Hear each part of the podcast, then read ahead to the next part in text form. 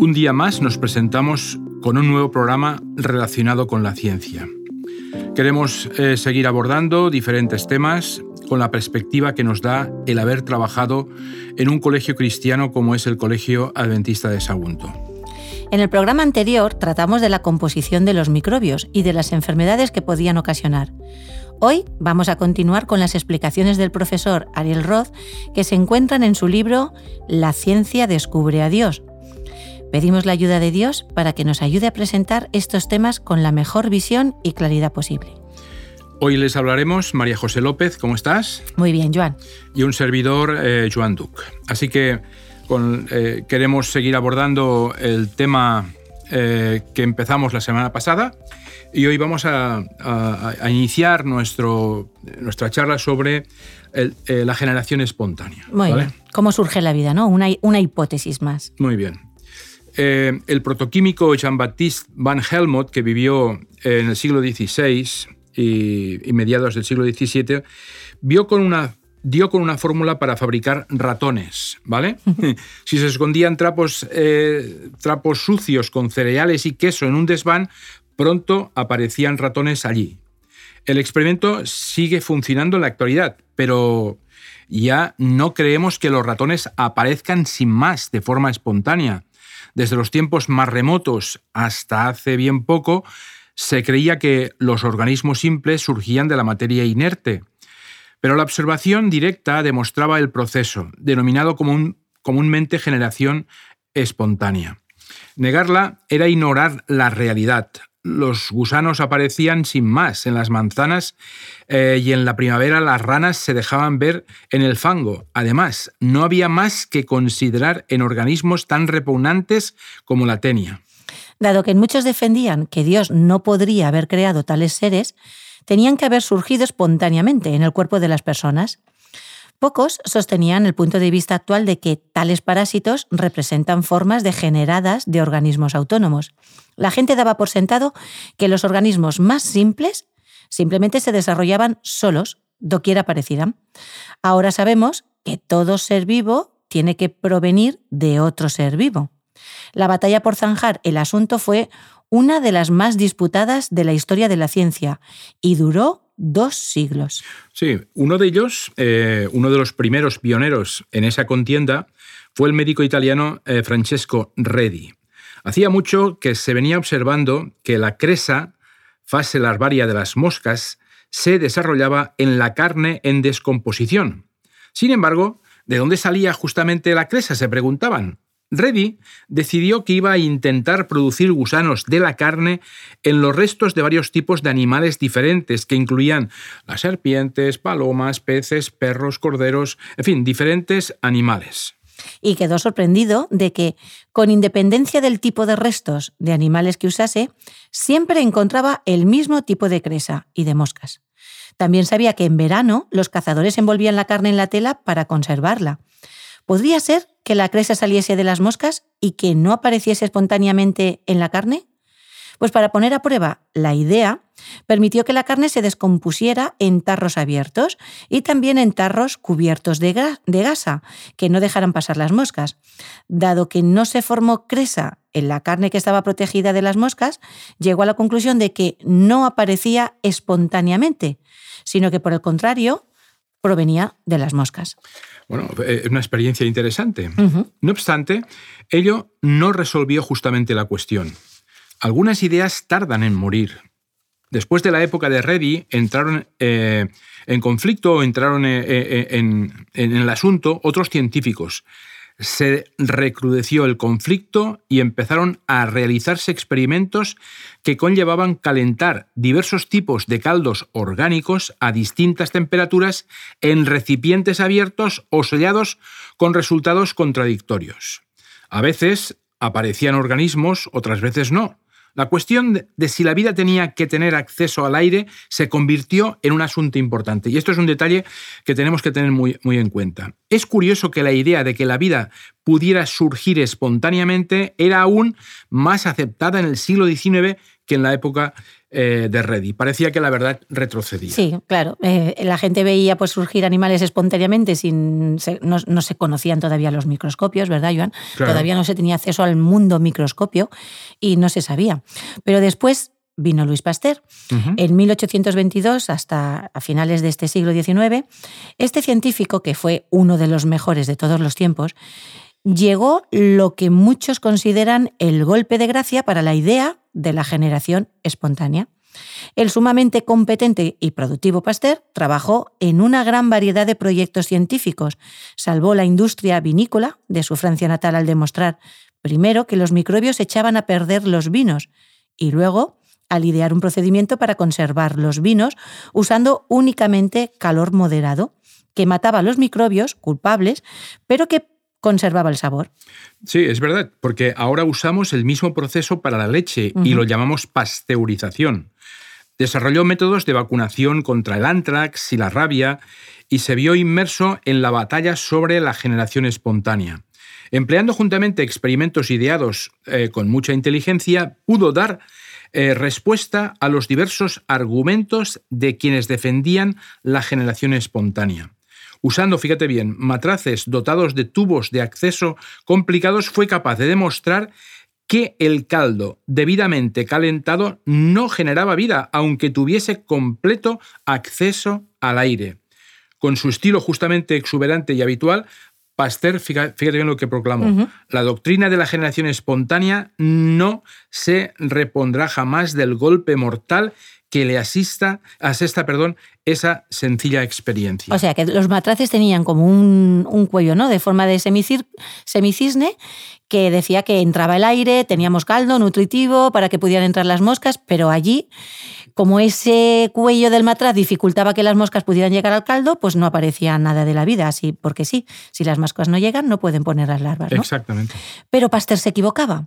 Aunque sus experimentos demostraban con claridad que la vida solo puede provenir de una vida anterior, y pese a que tanto los microbios como la profesión médica confirmaban de forma creciente ese punto de vista, otras ideas agazapaban en el horizonte, y en ese caso, en Inglaterra, Charles Darwin acababa de publicar su famoso libro de 1859, El origen de las especies, donde se defendía que los organismos avanzados habían evolucionado gradualmente a partir de otros más simples mediante un proceso de selección natural, en el que los organismos más aptos sobrevivían a expensas de los menos aptos el concepto acabó enturbiando el tema de la generación espontánea.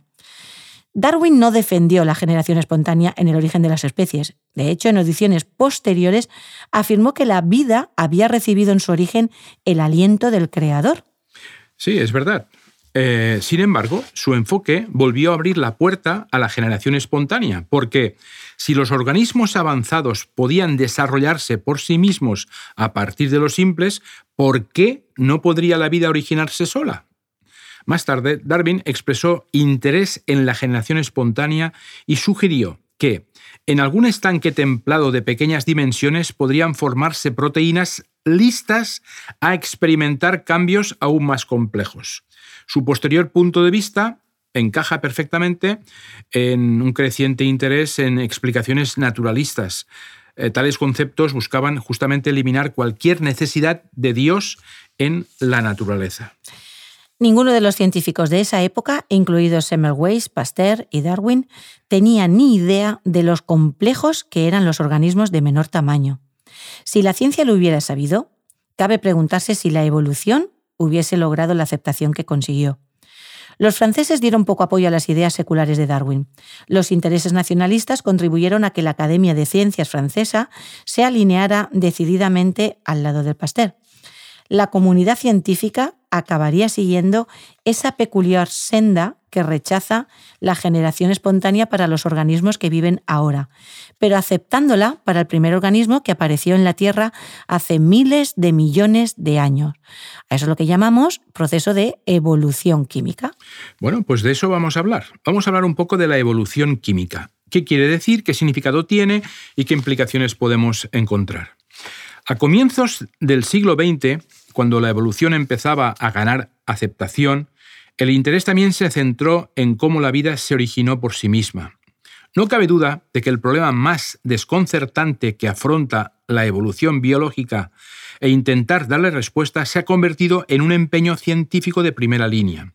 Ya en 1924, el famoso químico ruso Oparin, ¿eh? Eh, que se habla en muchos libros, propuso un escenario en el que sustancias inorgánicas y orgánicas simples pudieran combinarse dando paso a compuestos orgánicos más complejos que a su vez pudieran formar organismos simples. Es decir, era un experimento que quería demostrar que de la no vida surgía la vida, ¿no? de moléculas inorgánicas a algo que tienen ya los organismos. En Inglaterra, Haldane, brillante genetista de poblaciones y bioquímico, desarrolló ideas similares. Otros añadieron detalles y el concepto de que la vida se originara hace mucho tiempo por sí sola, en lo que muchos denominan a menudo esa sopa orgánica tibia, se convirtió en un tema en el que se debía pues, una seria consideración. Sí, sí, y continuaron, porque en el año 1953 Stanley Miller, trabajando en el, en el laboratorio que el premio Nobel Harold Urey eh, tenía eh, en la Universidad de Chicago, dio cuenta de un experimento que hizo época y que se ha convertido en un símbolo para los partidarios de la generación espontánea. El experimento se proponía simular el tipo de condiciones que podrían haber imperado en la Tierra antes de que se originase la vida y que podrían haber dado origen a los seres vivos justamente usando un aparato químico cerrado que excluía en este caso el oxígeno, ¿vale? diferencia del que comentamos hace un momentito, Miller sometió a descargas eléctricas una mezcla constituida por gases, como es el metano, el hidrógeno, el amoníaco y el vapor de agua. El aparato tenía justamente una trampilla para recoger las delicadas moléculas orgánicas que pudieran producirse.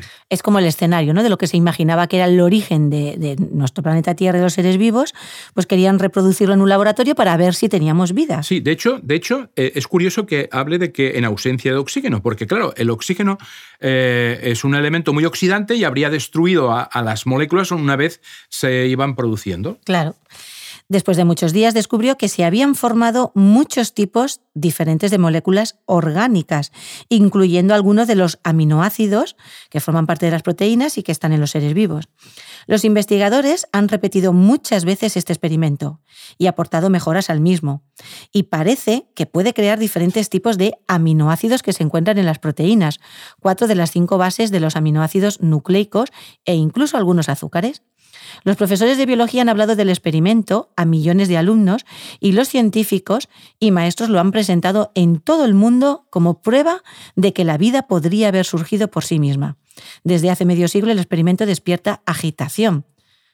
En realidad, hay una multitud de problemas que siguen todavía sin resolver. Sí, eh, porque el tema no es fácil. Hay una cuestión básica que precisa consideración es la fidelidad con que los experimentos de laboratorio reproducen las hipotéticas condiciones de la Tierra primigenia. Es decir, cuáles son las condiciones eh, de la Tierra. Eh, con su uso de equipos sofisticados y productos químicos purificados, es posible que los químicos de los laboratorios no estén presentando justamente un buen ejemplo de la situación que había existido hace mucho tiempo en una Tierra primigenia desnuda. A veces es posible hacer corresponder debidamente las observaciones del laboratorio con lo que la teoría supone que ocurrió en el pasado, pero otras veces no. Por ejemplo, el experimento de Miller protegía los productos deseados de los efectos destructivos de la fuente energética de las chispas, recogiéndolos en una trampilla especial. El uso de una trampilla protectora no simularía realmente lo que cabría esperar en una Tierra primitiva. Es verdad, cualquier experimento no coincide exactamente con las condiciones iniciales. Es preciso, por lo tanto, que tengamos en cuenta que hablamos de un mundo sin vida, sin laboratorios y sin científicos.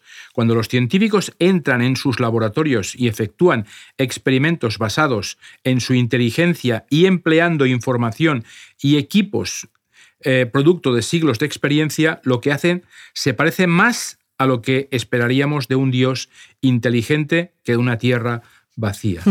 En muchos sentidos, el científico representa las actividades creadoras divinas más que condiciones aleatorias primitivas.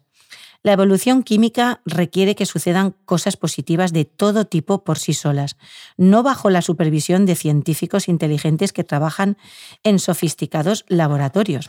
Pero claro, Joan, el problema de todo esto es que no se puede regresar al pasado y ver lo que ocurrió.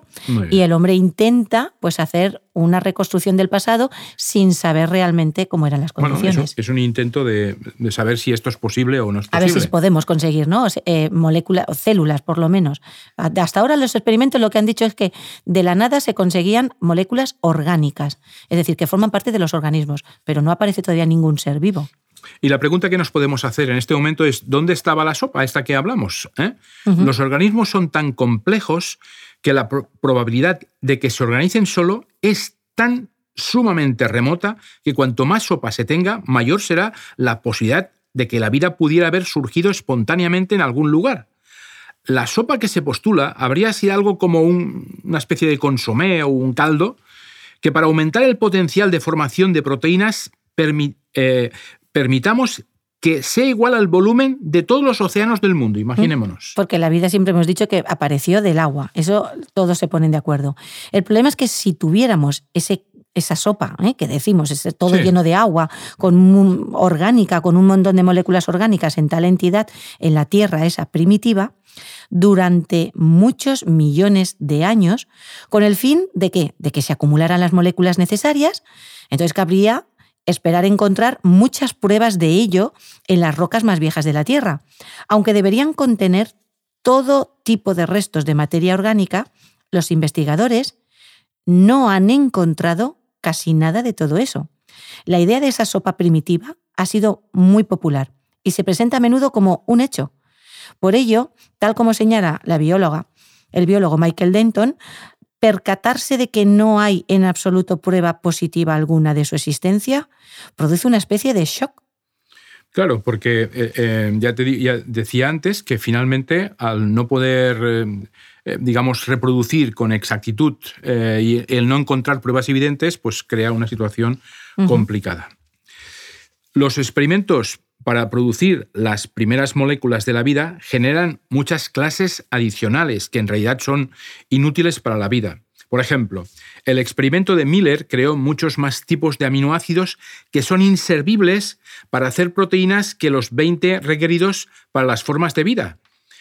Así que sería preciso que, de algún modo, el proceso generador de la vida separara los que son basura antes de que pudiese o pudiera organizar las primeras proteínas útiles de la vida. Así que es difícil imaginar cómo una cosa así podría ocurrir por sí misma. Aparte de todo esto, el tipo de experimentos empleados para duplicar eh, el origen de la vida crea también moléculas tóxicas como son el ácido cianhídrico, el formaldehído, etc. Sí, son problemas que tiene esta teoría de la evolución química. Vamos a hablar de otro problema también, fijaros. Para poder llevar a la primera forma de vida es preciso una gran concentración de moléculas orgánicas y en particular las correctas, no cualquiera. Sin embargo, las moléculas orgánicas se destruyen también fácilmente, especialmente a causa de la luz ultravioleta, que se supone que aportó la energía para que pudieran chocar y poderse formar. En la California, eh, eh, en un instituto, el químico Donald Hull calculó la probabilidad de supervivencia del aminoácido más simple. Es la glicina en la Tierra primitiva y llegó a la conclusión de que el 97% se descompondría en la atmósfera primitiva antes de llegar al océano, donde el 3% restante perecería en la propia agua del océano. Los aminoácidos más complejos, que son todavía más delicados, pues aún habría tenido menos probabilidad de sobrevivir. Por ello, solo cabría esperar concentraciones sumamente diluidas de los tipos apropiados de moléculas orgánicas. Y ahora se presenta un tema muy interesante, que es el tema de los isómeros ópticos. Vamos a explicarlo un poquito. La mano izquierda y la mano derecha son muy similares, pero sus partes están dispuestas de tal, de tal modo que son imágenes especulares la una de la otra. Es decir, que si colocáramos un espejo en mitad de las dos manos, veríamos cómo son, eh, son uno es la imagen del otro. Las moléculas orgánicas también son estructuras tridimensionales complicadas que pueden existir eh, con formas diferentes aunque tengan el mismo tipo de átomos y la misma estructura química básica. ¿Vale?